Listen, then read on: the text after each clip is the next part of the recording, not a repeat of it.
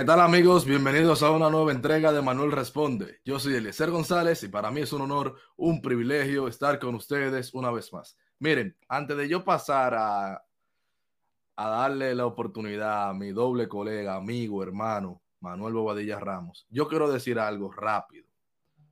Primero, suscríbase. Si usted está en YouTube, dele ahora mismo, pam, pam, pam, suscríbase. Eso es lo primero.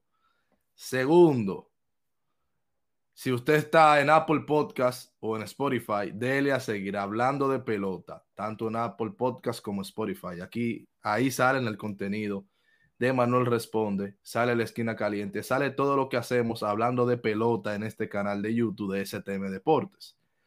Lo otro que quiero decir antes de tirar la intro para presentar formalmente al hombre Grandes Ligas es que si usted está Diablo, me fue una S ahí, pero esto, sin corte se le va a dar a sí mismo.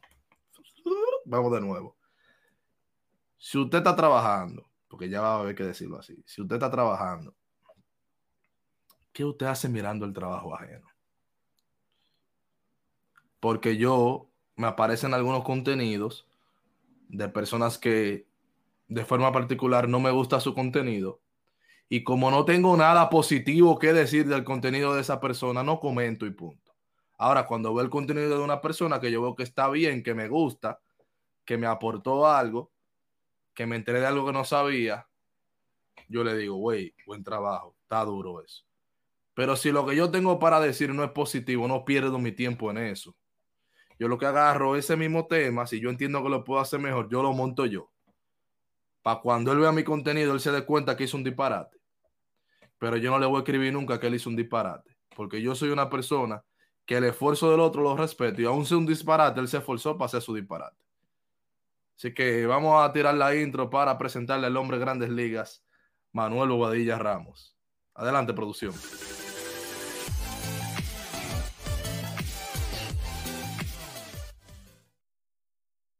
Estamos aquí con el hombre de grandes ligas, Manuel Bobadilla Ramos, que vamos a hablar de un tema súper interesante, un contenido especial para un único pelotero, lo que tenemos el día de hoy. Vamos a hablar, yo me voy a adelantar ya porque ya dije muchas cosas en la intro, pero hoy vamos a hablar de Ronald Acuña Jr. y para eso tenemos al hombre de grandes ligas, Manuel Bobadilla Ramos. Adelante, Manuel.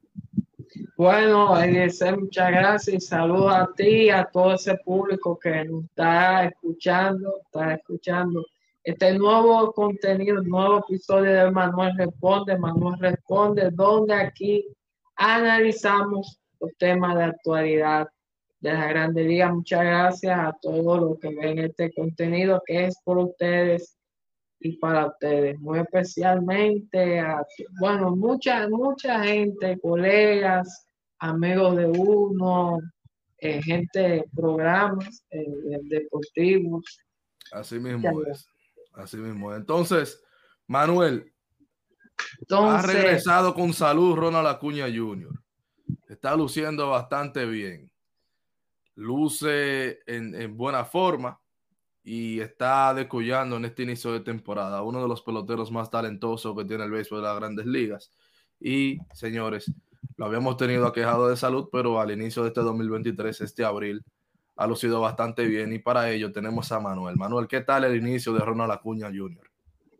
Mira, el Ronald Acuña Jr., que viene, vamos a decir, no sé si es que esa, ese caliente que estuvo en el clásico con el equipo de Venezuela, que había jugado en la liga venezolana, lo, ha mantenido en este, vamos a decir, en este inicio de temporada, donde ya lleva 108 turnos salvates, ya, ya está más de 100 en, 20, en 27 juegos.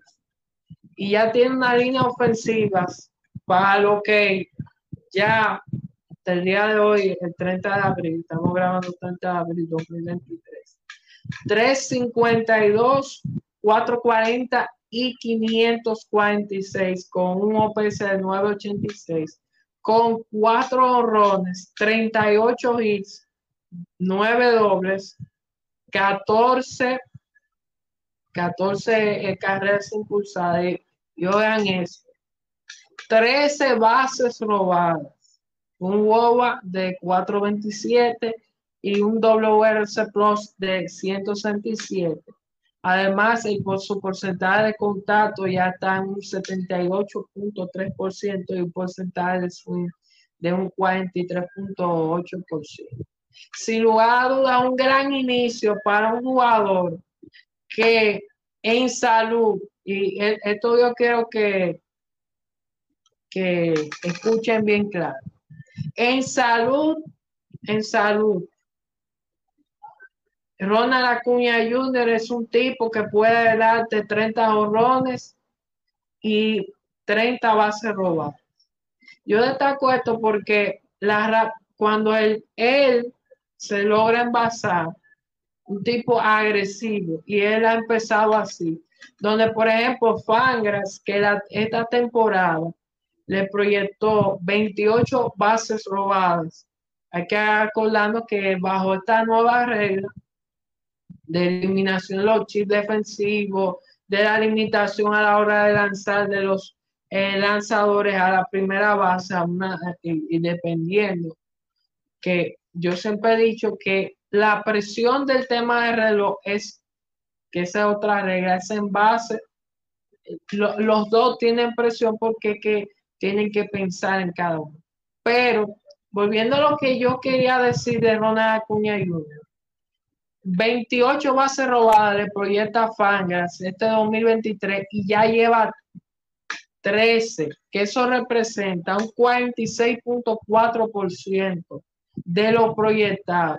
Y si continúa así y se mantiene esa tendencia de que de lo como ha empezado la temporada, yo no dudo de que llegue a 25, 30 bases robadas, incluso es decir que o pueda superar la marca que Fanga el proyecto de 28, porque él tiene esa habilidad. Por ejemplo, mucha gente, hay gente, y yo sé que habrán algunos que escuchan el programa o que me siguen, que juegan lo que es el fantasy, el fantasy de Grande Liga, donde ustedes saben, lo que juegan fantasy saben.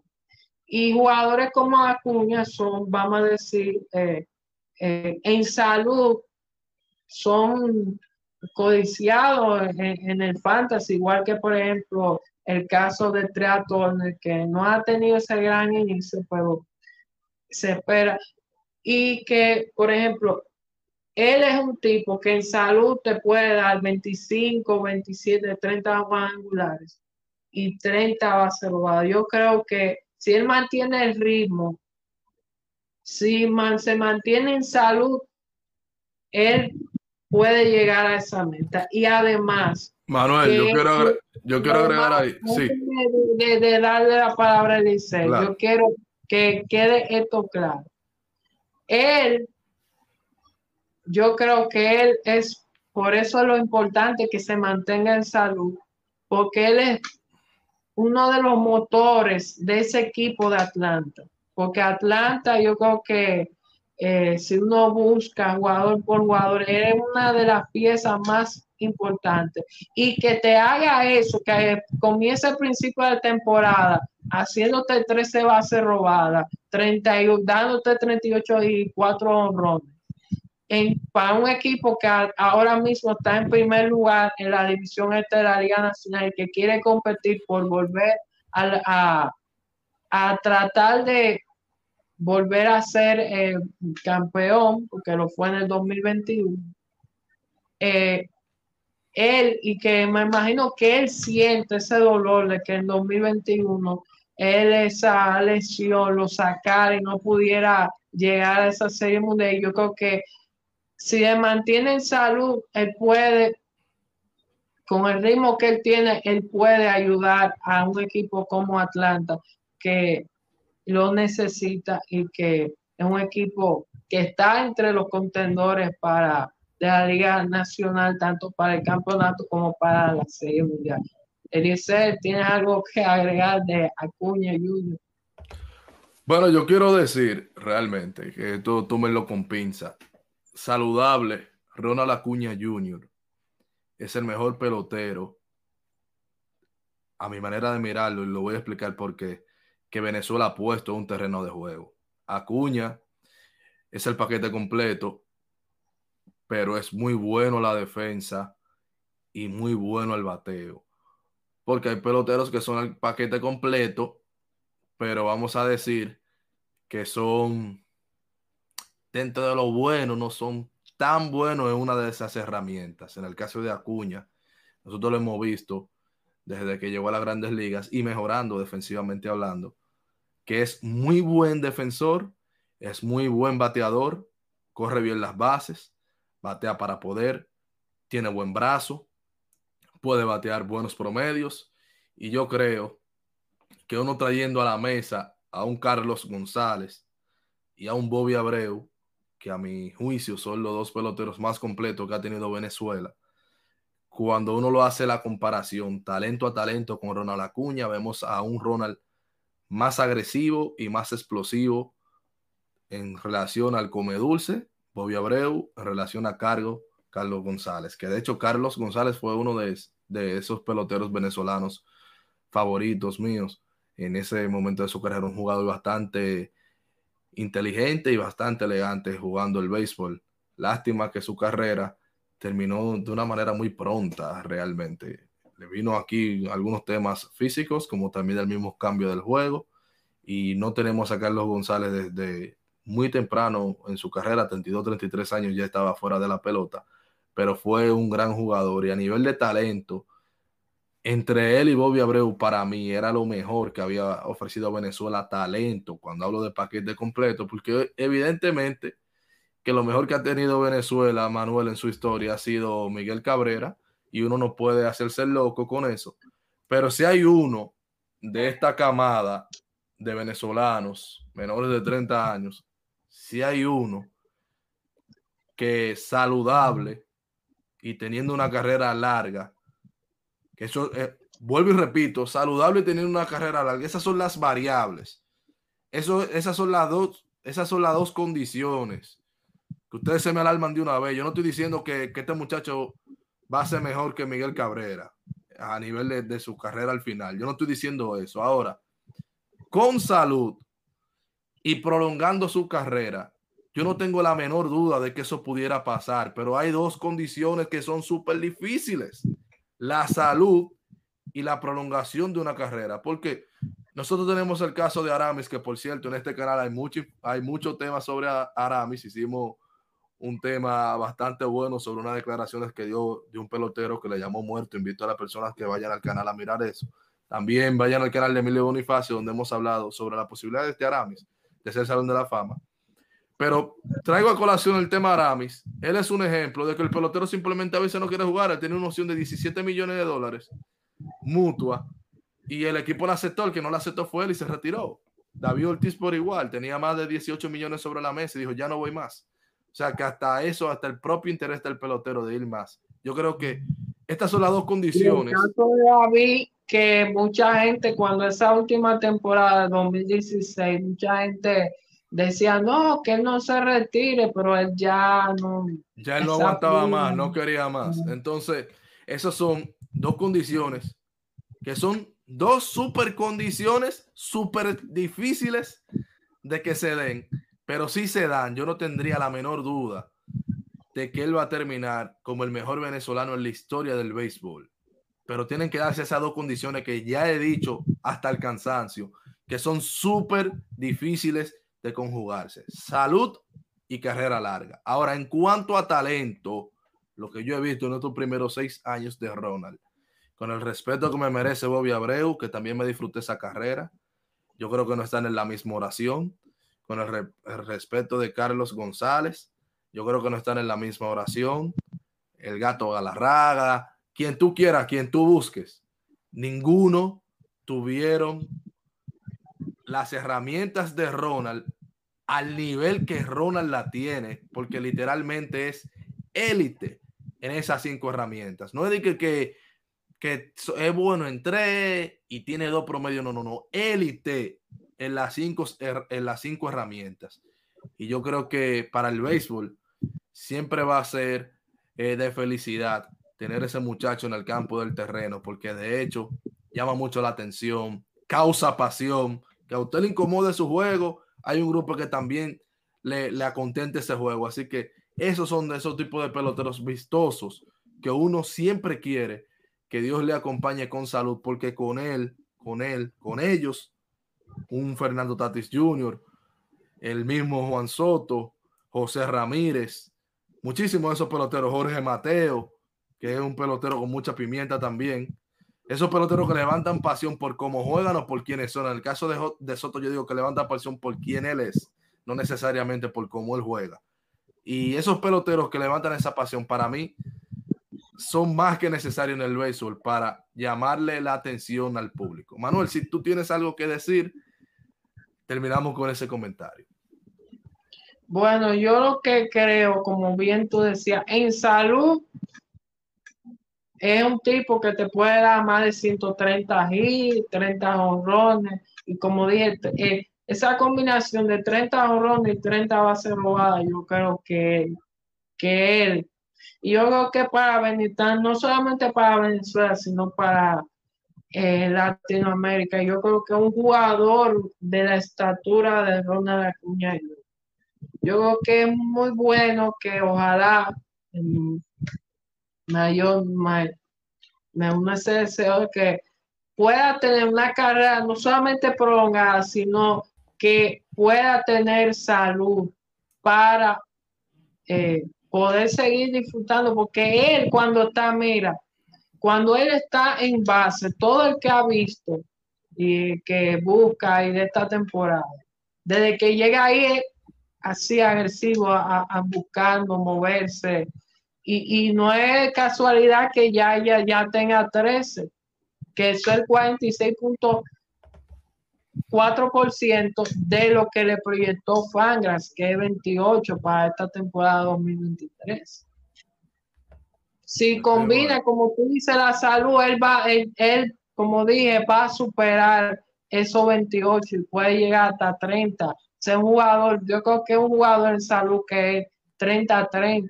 Y nosotros volvemos a hablar de prolongar carrera y tener salud, porque, por ejemplo, los números que iba a poner Carlos González saludable iba a ser una cosa de locos. O sea, yo vuelvo y le insisto, no es que yo me estoy precipitando. Yo estoy hablando del nivel de talento que él tiene, que él puede llegar a ser completar la mejor carrera para un jugador de su país. Ahora, esas cosas que él necesitan, que él necesita para lograrlo, se le hace difícil a cualquier pelotero. Ningún pelotero tiene garantizado el día de mañana. Igual que la vida. Tú no sabes que tú nada más sabes de hoy, tú no sabes de mañana. Entonces, vamos a ver qué sucede. Nosotros siempre le vamos a desear lo mejor a él, a él y a cualquiera. Pero evidentemente que uno le toma una apreciación especial a esos peloteros que uno sabe que tienen un talento especial, Manuel. Exactamente, como por ejemplo, porque yo te digo que el caso de este muchacho, de Ronald es interesante, porque mira, él es parte de un, de un núcleo, vamos a decir, de una joven, por ejemplo, si, si hablamos de este núcleo joven, con que está él, que está Juan Soto, que está el propio Tatis Junior, que está, que por cierto, en la serie de, México, él ahí estado gozando ahí. si ponemos Manny Machado y eh, buscando, de esos Jorge Mateo o Jaime Candelario, ese, ese grupo de, de jóvenes que está en, las grandes ligas, vamos a decir, que él es parte y forma parte de un equipo, vamos a decir, con, eh, que ha apostado por él, aunque mucha gente cuando él firmó esa extensión de contrato con Atlanta, criticó que eso fue muy poco, que, que lo engañaron, pero el, el tipo ha demostrado que en salud en salud y por eso es que está eh, eh, recientemente los analistas de MLB lo pusieron en el puesto número 2 del ranking que ellos hacen semana por semana de los jugadores de poder. está en el puesto número dos. Y e, e, él, si él se mantiene en salud, no dudes tú que, que, entre en la competencia por, por el MVP de la Liga Nacional. En salud él puede lograr eso. Manuel, mira, para cerrar, para cerrar, y excelente tema el día de hoy. Breve, conciso y buenísimo. Y entonces, entonces el segundo, entonces el primero de ese ranking que hizo MLB es el jugador que aquí muchos colegas, porque mucha gente, varios colegas, hay que decirlo, que han dicho, tú Eliezer, mi amiga Natacha Eusebio, un saludo para ella, escuché este programa. ¿Qué jugador? Demostrado que es para muchos, incluyendo lo que mencioné, y que no me equivoco cuando lo, he dicho, y yo me acuerdo un space, yo lo dije con el capitán Emilio Bonifacio y Mike Trout, que es el mejor jugador de la década. Que el mejor jugador de esta generación, sin lugar a dudas. Tú buscas los números, por ejemplo, hay algo, le voy a adelantar, en 2015, para mí, si ustedes buscan los números, los números de Trout y Josh Donaldson, ese MVP era de Mike Trout. Yo no me voy más lejos.